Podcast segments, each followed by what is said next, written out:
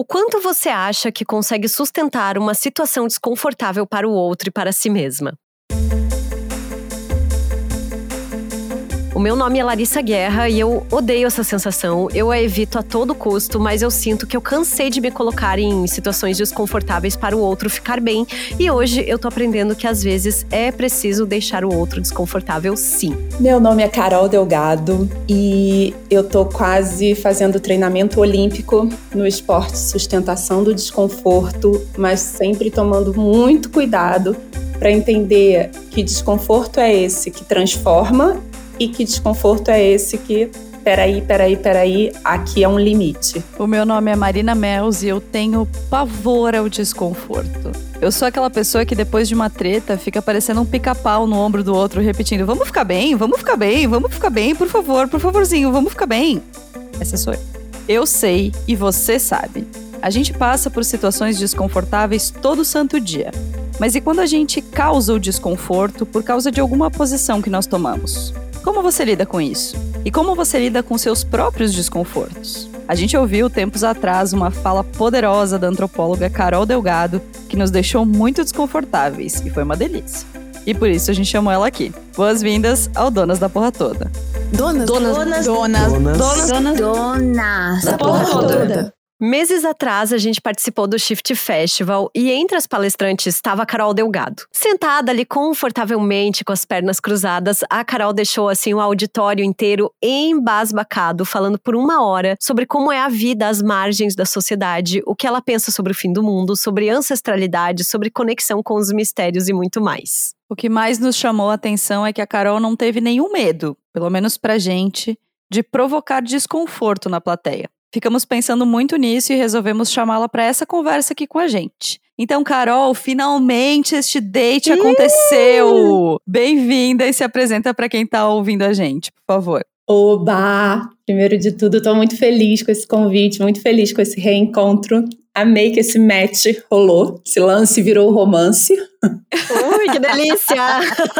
eu sou a Carol, eu sou antropóloga, sou carioca, suburbana, mãe do Hakim, que é um adolescente negro de 16 anos. Eu me formei né, em antropologia no século passado, né? Entrei e comecei a estudar antropologia no século XX e encontrei esse, esse tema do, do desconforto, assim, depois de muita elaboração, não só dentro da teoria, mas também como dentro da prática, né? Eu sempre fui uma pessoa que circulou por muitos lugares, né? E sempre fui uma pessoa de fazer milhões de costuras. Eu comecei trabalhando em projetos sociais e depois eu passei a trabalhar nessa grande entidade do capitalismo chamada mercado. E daí por diante eu fui tentando entender como é, o que, que era possível fazer para que esses mundos tão opostos, né, conversassem, ao invés de só ficar nesse, nesse choque esse eterno choque, essa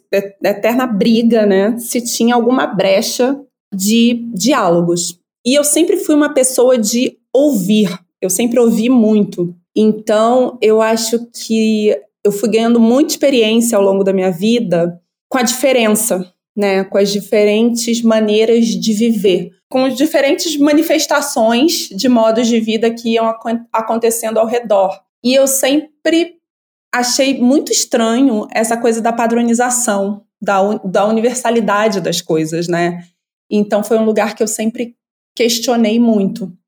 E, eu comecei a trabalhar, eu acho que até hoje também eu trabalho um pouco nesse combate da padronização, né? Nessa volta ao coletivo, à comunidade, a esse lugar onde todo mundo sustenta o coletivo, né? Então são mais, são quase 30 anos assim trabalhando nesse nessas tentativas e aí são muitos os lugares que eu percorro que tem a coisa da pesquisa do comportamento, tem as manifestações culturais. Então eu acabei criando um repertório profissional que no final das contas ele parecia muito com o meu repertório pessoal da minha criação ali de infância e adolescência, né? Eu fui criada ali no subúrbio do Rio, então eu fui criada no samba, né?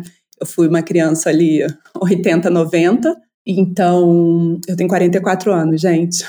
E eu fui criada ali no samba, Então, assim, eu primeira, acho que a primeira música gringa que eu escutei na vida foi Funk Melody mesmo.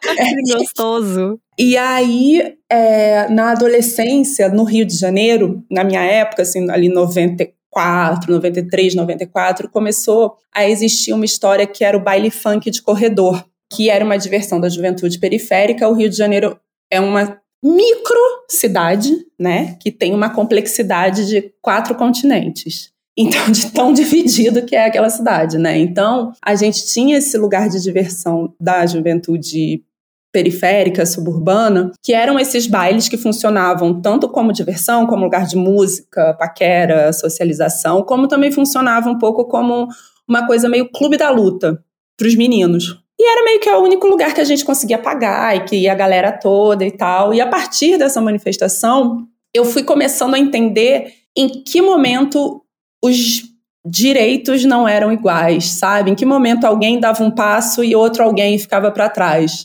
E aí, bem antes de entrar na faculdade, eu comecei a sentir e perceber o que, que era você ser é, uma pessoa preta de pele escura no, na cidade do Rio de Janeiro, o que era ser uma mulher no ambiente periférico. Então, quando eu entrei na antropologia, eu acho que eu entrei com uma camada de uma insatisfação desorganizada. E eu acho que entrar com isso, que era um pouco de raiva, era um pouco de indignação, desses sentimentos desorganizados assim na academia, me ajudou a já colocar uma lente sobre a teoria e a prática que me ajudassem a lidar com isso. Então eu acho que essa coisa do, do desconforto, ela me guia assim desde a minha criação, sabe? Maravilhosa. Ô Carol, falando um pouco assim, como que o desconforto ele se faz presente hoje em dia na tua vida, especialmente também no teu trabalho enquanto antropóloga? Eu acho assim que a, que a antropologia, e aí, gente, um adendo assim, né, especial. Quando eu falo a antropologia, eu acho que como qualquer ciência, né, a gente tá falando de de uma ciência que tem linhas de pesquisa, linhas de atuação e linhas de posicionamento, né? Então eu estou falando de, de uma antropologia que está olhando para a transformação, de uma antropologia que passou ali pela transformação das cotas nas universidades. Então estou falando de uma antropologia como uma caixa de ferramentas para a gente adiar o fim do mundo, tá? Então, pode, porque tem muita gente que fala a antropologia e vai para um outro lugar. Então, só para a gente deixar isso aqui é, dado, né? É, a antropologia, para mim, ela se apresentou como uma ciência em que você aprende na base do choque, né? Eu entrei na faculdade de ciências sociais para fazer ciência política, para trabalhar com políticas públicas. E aí, quando eu tive a primeira primeiro período de antropologia, eu falei que coisa maravilhosa a possibilidade da gente trabalhar com esse estranhamento, com essa sensação de choque, diferença, desconforto. Que coisa incrível você ter essa lente para olhar para o mundo, né? Você tirar um pouco dessa pasmaceira, dessa sonolência da indignação que a gente tem de que as coisas, ai, gente, eu não posso fazer nada para mudar. É, sabe, quando você passa ali pelo mesmo morador de rua dez vezes e aquilo ali vira comum, como as enchentes de verão do Rio de Janeiro vão virando comum. E eu olhei para antropologia e achei ali uma possibilidade de você estranhar tudo isso. E de a partir desse estranhamento você construir. E é muito difícil. É muito difícil porque quando você vai fazer né, trabalho de campo, quando você vai fazer pesquisa, para que essa pesquisa funcione, é, eu sigo muito a metodologia de um cara chamado Roy Wagner, que é um antropólogo americano, que escreveu um livro que é meu guia, que se chama A Invenção da Cultura. E ele é um cara que fala que a gente precisa ouvir e lidar com o outro sabendo que ele é o especialista sobre si mesmo. E você pensa, assim, quando a gente está falando de século XXI, quando a gente está falando de um momento onde as pessoas se sentem especialistas em muitas coisas que elas têm um conhecimento raso, como é que você escuta alguém em profundidade, né? O esforço que isso traz dentro de você, e aquela conversa que você deixa a pessoa terminar de falar, para você falar depois. E na antropologia tem uma coisa que é um extra, que assim, você tem que esperar a pessoa acabar de falar para te responder aquela pergunta. Você tem que observar os silêncios e você também tem que tipo guardar um espaço em branco ali no seu coração, no seu cérebro, no seu corpo, para você elaborar sobre aquilo. Porque quando a gente está ali, né, e aí eu acho que nem só na antropologia, mas na vida, quando você escuta uma coisa, que você está numa conversa e você escuta alguma coisa que bate ali na diferença, e aí, gente, a gente está falando de diferença, a gente não está falando de uma agressão, né? Porque isso também é um lugar do debate sobre o desconforto, que é um argumento que às vezes as pessoas usam, né? Assim, não, a gente está falando de desconforto mesmo, de diferença. A gente não está falando sobre né, aguentar uma microagressão. A gente sabe qual é o limite, que o certo é o certo e o errado é o errado, né?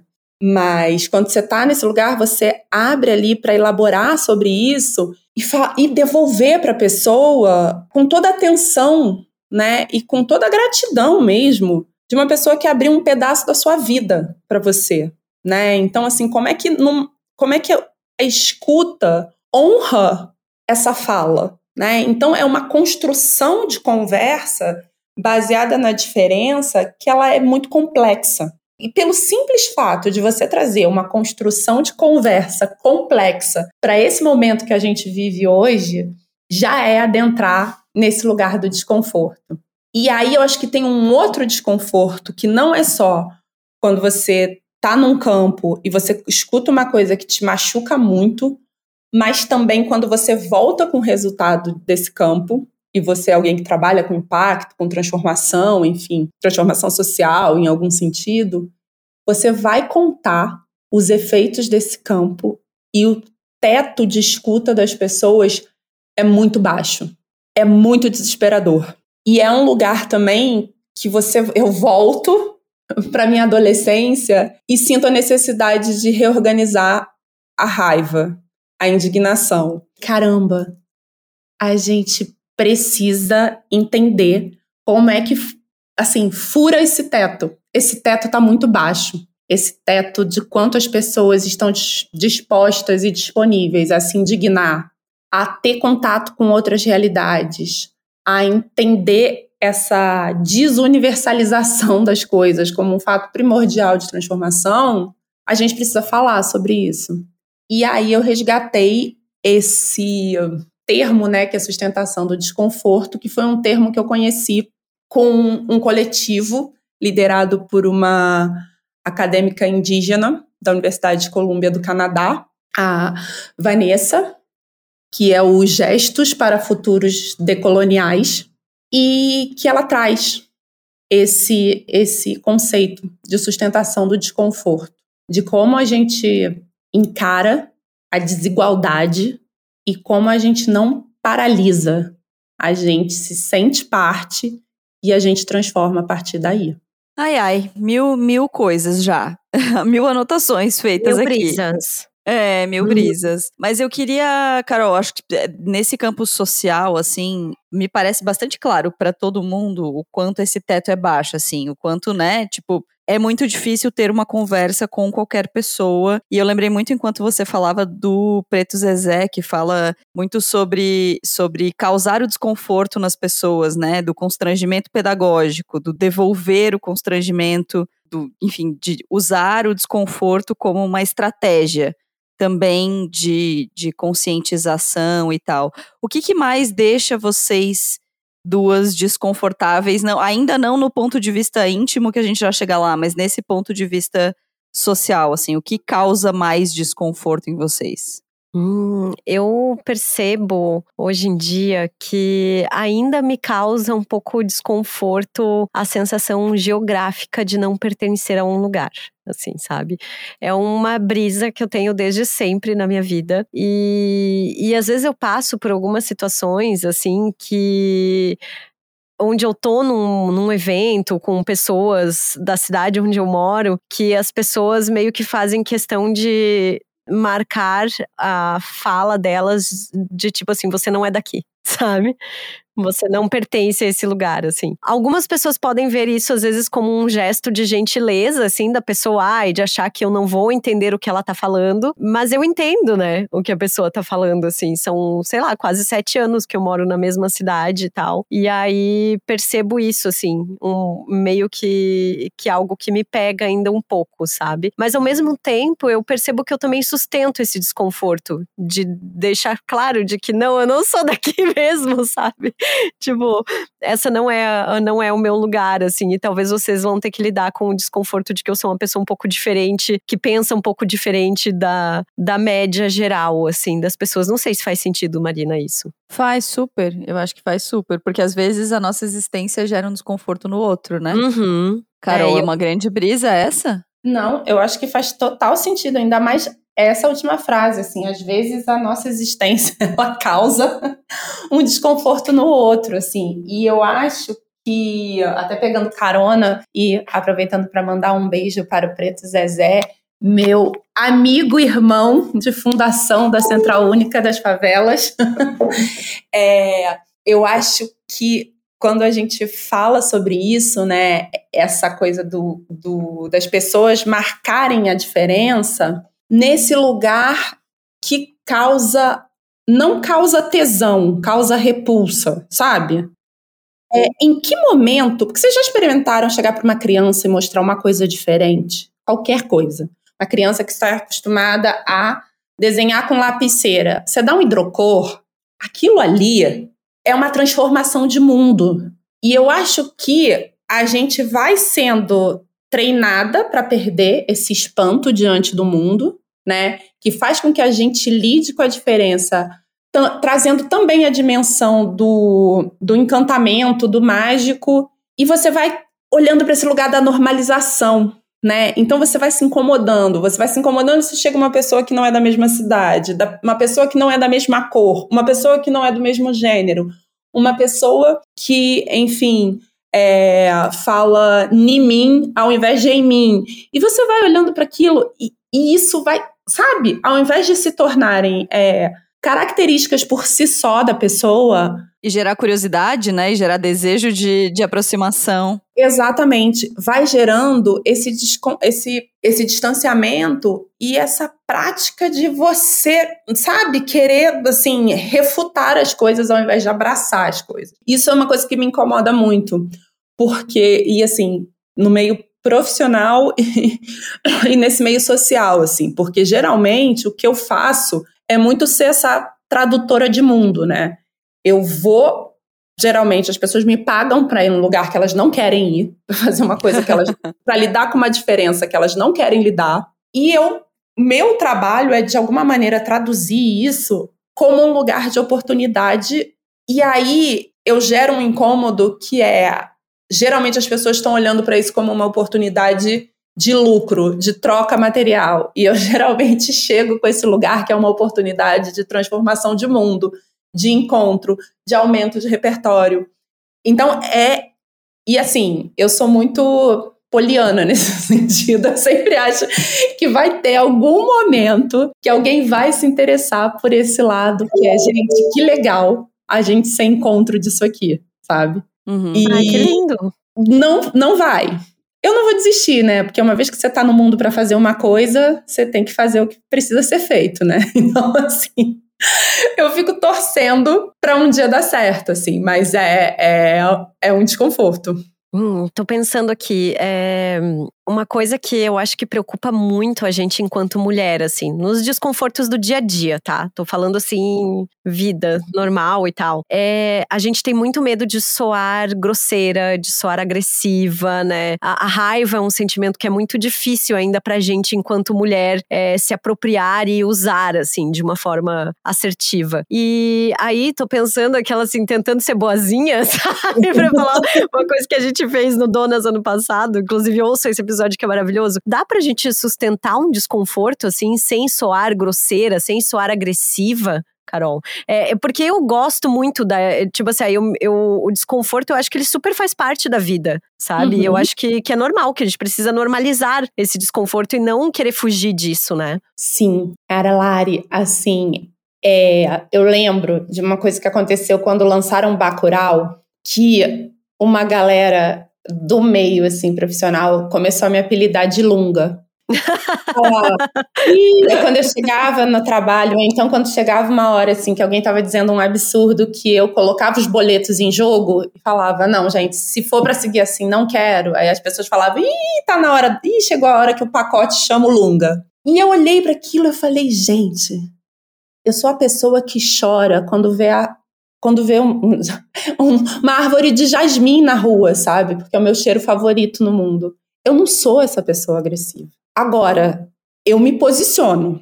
Eu sou alguém que me posiciona. Eu sou alguém que entende a existência como um ato político. E aí, isso me fez olhar para esse lugar e falar: gente, eu não sou agressiva e eu não sou grosseira. Eu me posiciono. E aí, eu acho que quando uma mulher se posiciona, e quando uma mulher se posiciona com repertório, é uma afronta. Eu acho que não é uma grosseria, é uma afronta. Porque geralmente, quando a gente é acusada de grosseira, de abusada, de raivosa, de agressiva, a gente está só retribuindo uma gota d'água, que é sobre o nosso corpo, que é sobre a nossa existência, que é sobre a nossa roupa, que é sobre a maneira que a gente tem de maternar, trabalhar, dormir, malhar ou não malhar, que são coisas assim, eu acho que a gente quando geralmente, né, quando a gente está ali sendo acusada disso, a gente impôs um limite que a sociedade não estava preparada, né? Então, eu sempre falo assim, eu acho que eu tive, eu, eu tive muitos momentos de raiva e agora eu tenho um momento de fúria. Assim, eu sou realmente uma pessoa muito furiosa. muito, aí eu fico zoando que eu sou carinhosa e furiosa porque são duas coisas que eu tenho na mesma proporção, assim, porque eu acho importante a gente pensar nessa raiva, nessa fúria e até levando um pouco assim para coisa do psíquico, do espiritual, como esse elemento fogo, sabe? Que a gente realmente não pode deixar apagar. Que a gente, né, como como o Nego Bispo falava, né, do, do, chão do cerrado, tem uma hora que a gente vai ter que queimar tudo, derrubar tudo, para nascer de novo, porque tem coisas que não são possíveis de regenerar. A gente, assim, a gente é, ultrapassou muitos limites da convivência harmônica e respeitosa, não só entre seres humanos, mas como a natureza num todo, né? Aliás, a separação de cultura e natureza já é uma grande agressão. Né? O modo como, come, como a gente começa a pensar o mundo já é uma agressão fundamental. Então, eu sempre olho para esses lugares. É claro que às vezes a gente está sem paciência e é bem grossinha mesmo, mas geralmente é uma reparação histórica, viu? É, então, eu fico pensando muito nisso, assim, de como a gente pode é, a partir do entendimento de que o desconforto é uma falta de, de curiosidade, de quando a gente se sente desconfortável com alguma coisa, a gente se indisponibiliza para ouvir, para entender, para se conectar e se fecha para uma possibilidade, né, de qualquer uma dessas coisas, eu fico pensando em como a gente pode usar o, o desconforto como uma ferramenta. Porque hum, no nosso dia a dia, assim, não estou falando nem tanto de questões sociais, porque acho que você já falou super bem, Carol, e a gente usou o exemplo do Pedro Zezé também, mas assim, no nosso dia a dia, quando você se posiciona e a pessoa fica desconfortável, é difícil lidar com o fato do outro estar desconfortável, de ter deixado o outro desconfortável. Como é que a gente pega depois dessa maçaroca feita e, e, restabelece uma conexão a partir desse desconforto, sabe? Como é que a gente consegue, uhum. depois do desconforto posto, olhar para ele e conseguir entender que aquele desconforto foi uma sinalização e não uma exclamação. Sabe? Sim. Foi só um tipo, olha, você, você se sentiu desconfortável porque você não estava enxergando isso daqui que eu tô te apresentando. Vamos a partir daqui, sabe? Porque eu acho que se, se é, só causar o desconforto, e muitas aspas nesse só, no outro, a partir do nosso posicionamento, não uhum. constrói nada.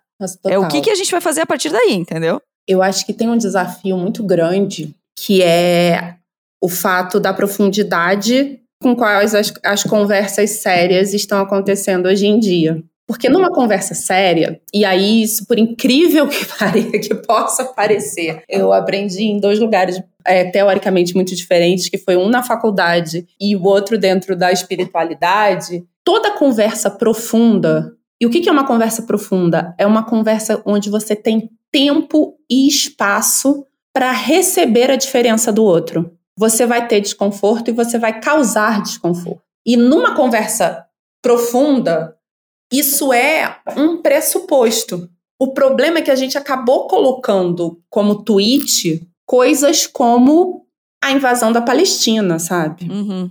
E aí é impossível, porque essas pessoas elas só estão querendo falar.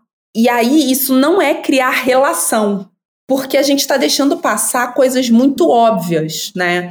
E aí um, um, um exemplo que ele vai de A a Z no sentido de, do coletivão, do social ao pessoal, é que todo mundo virou meio especialista em tudo. E aí a pessoa que carrega as dores e delícias daquela vivência, ela tem ali no final das contas, no meio de uma discussão, o repertório dela, a fala dela, né, a vivência dela é colocada num, num peso muito parecido com alguém que lê um livro sobre aquilo. E aí isso gera, talvez, esse tipo de explosão que você está trazendo. Que é um tipo de explosão que a pessoa joga, taca o elefante na cristaleira, vira as costas e sai. É, né? é uma lacração, né? É uma É. coisa tipo, vou ali dar uma lacrada num tweet e vou embora. Entreguei Isso não- tudo. É, E aí, isso. Porque assim, eu acho que tem uma coisa que, junto com o desconforto, eu chamo de DDD. O desconforto ele requer disponibilidade e disposição.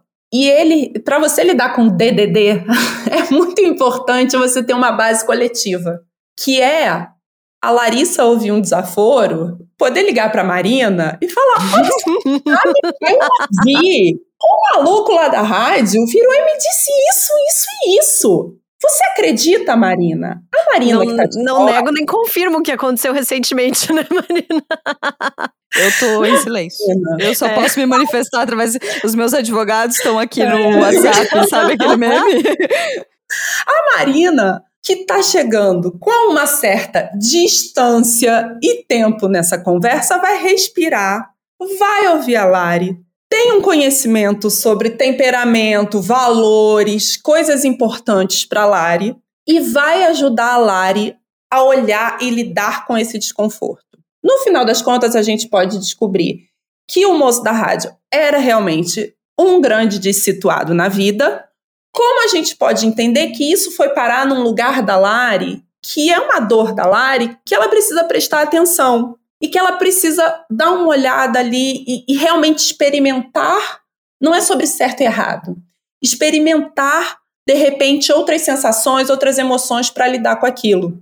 Então, é uma disposição da Lari ligar para a Marina e a disponibilidade da Marina ajudar a Lari com desconforto. Não dá para você pensar nessa sustentação do desconforto e no desconforto como um incentivo a um grande movimento, grande movimento não da transformação mundial, mas esse grande, mo- né, essa, essa, essa, bom- esse elefante na cristaleira onde todo mundo continua na sala para colar os cristalzinhos, é, se não for no coletivo, porque é impossível você lidar com isso sozinho, né?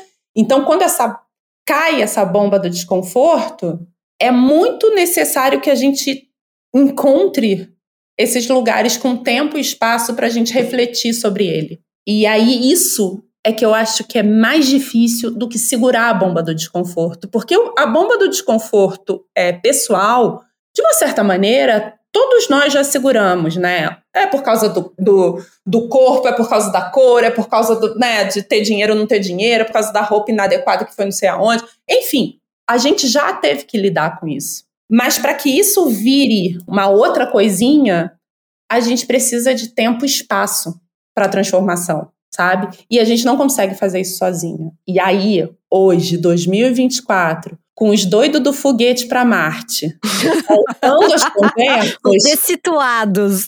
né? Pautando as conversas, como é que a gente vai jogar na roda um assunto que já começa com você não, com você super ultra indivíduo do século 21 não conseguindo lidar com uma coisa sozinha. Olha que absurdo. Então, essa conversa do desconforto ela é uma conversa, primeiramente, coletiva, comunitária, né? Eu diria, mais do que coletiva, eu acho.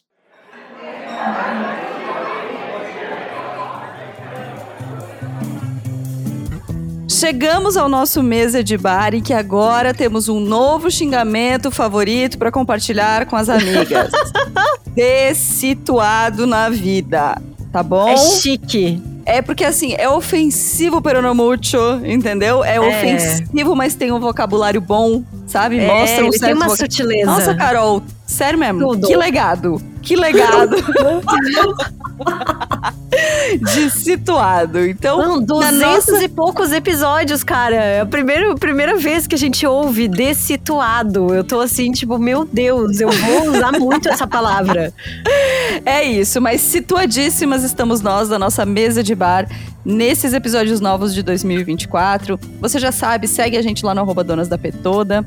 Acompanhe a gente também no apoia.se barra Donas da Petoda. Se você puder apoiar a gente com 5 reais por mês, é o nosso valor mínimo. Você recebe newsletter, tem um monte de outras entregas super legais. E também estamos marcando já eventos é, em empresas esse ano, né, Lari? Isso mesmo, tá vindo muito aí. Então, se você tem uma empresa, se você tá ali no RH, no marketing de alguma empresa, chama a gente para conversar. A gente tem muito papo aí para levar para vocês sobre comportamento, sobre mulheres, sobre tendências. Enfim, olha, a gente habla, viu? É, é isso.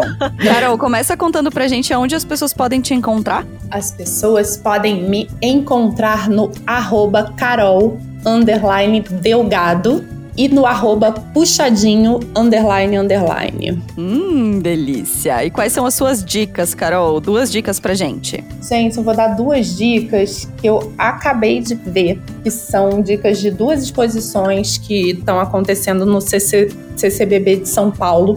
E numa eu peguei a dica de relembrar um trabalho de uma fotógrafa brasileira chamada Lita Cerqueira, que é uma mulher negra baiana, autodidata, que tem quase 50 anos de carreira. E ela tem um trabalho muito lindo de fotografia do cotidiano. E ela tem um legado, assim, sensacional. Vale muito a pena dar esse Google e entender onde, te, onde vocês conseguem ver o trabalho dessa mulher, porque, assim, sensacional. E a outra dica é de uma também fotógrafa, só que francesa, que eu vi na, no pedacinho da Bienal Sur, que também tá aqui no CCBB de SP, que é uma moça que eu vou fazer o quê? Soletrar, porque eu não falo francês, que é Stephanie Pomeré. P-O-M-M-E-R-E-T. Que é uma fotógrafa francesa que trata também de temas sociais e que nessa exposição tem um trabalho lindíssimo que se chama Todos os Imigrantes, de 2022, que é uma série de 12 fotografias. E eu acho que cada vez mais, assim, falando tanto de clima quanto de violência armada, o tema da imigração é um tema que vai emergir assim no nosso cotidiano. Já está emergindo, já emergiu nas margens, mas eu acho que ele está pressionando a gente para outros olhares também. Marina, suas dicas. Vamos lá, minhas duas dicas rapidinhas. Primeira, um documentário na Netflix chamado Você é o que você come. Eu nunca tinha visto, é muito interessante. Um estudo de uma universidade que colocou gêmeos idênticos para terem uma dieta onívora e o outro uma dieta vegana. E aí eles comparam resultados de saúde, enfim, de duas pessoas que têm o DNA muito similar. Tem uma coisa óbvia que fala de, de redução no consumo de animais, de danos no meio ambiente, então se não é essa sua vibe, não assista. Mas eu achei bem interessante por essa pesquisa inédita, com esse formato inédito, assim. Me trouxe vários insights, várias coisas que eu não sabia sobre alimentação, achei super interessante. E a minha outra dica é o arroba um parênteses, que é uma conta no Instagram que eu adoro. Eu dei uma rolada, uma scrollada boa nas férias. Tem um quê de Manuel de Barros, assim, de uma brincadeira com palavras. Eu gosto muito, sempre me dá uma sensação de um respirinho delícia no dia, assim. Então, se você quer esse respirinho no seu Instagram, arroba um parênteses. E a sua amiga? Ai, vou indicar rapidinho uma dica de um filme bem gostosinho pra assistir na, no Amazon Prime, que é Seguindo em Frente, uma comédia deliciosa, assim, sobre uma mulher em busca de vingança. Amo. Com a Jane Fonda e a Lily Tomlin, que fazem, né, Grace and Frank. Então elas Que meio que delícia. repetem. Sim, é muito gostoso, assim, ó. Comédia romântica da terceira idade, assim, sabe? Super descolado, engraçadíssimo. Eu me diverti muito. E um livro chamado Departamento de Especulação, da Jenny Ophil, que ele é todo em pequenos parágrafos, assim, fazendo um longo fluxo aí de pensamento de uma mulher, falando dos seus altos e baixos de carreira, de relacionamento e maternidade. Eu amei o texto, ele é bem irônico, assim, então, bem minha cara, adorei. Ai, Então tem demais. dicas para todos os gostos, né? Tem dica de exposição, dica de livro, dica de filme, dica de Instagram. Tudo. Uma coisa mais louca. Carol, maravilhosa, tudo pra nós. Muito obrigada por estar com a gente. Amamos, temos certeza que vai ser mais um match de muitos que vem por aí. Oba, eu que agradeço esse convite, gente. Amei. Sempre maravilhoso bater papo com vocês. Ai, gente, até a próxima, então. Beijos, Carol maravilhosa. Amei, dessituado. Tchau, é isso. Tchau, beijo. O Donas da Porra Toda é uma produção independente. Produção, roteiro e apresentação: Larissa Guerra e Marina Mels. Edição e tratamento de áudio: Bruno Stolf. Mais informações no site www.donasdapetoda.com.br ou nas redes sociais no arroba Donas da Petoda.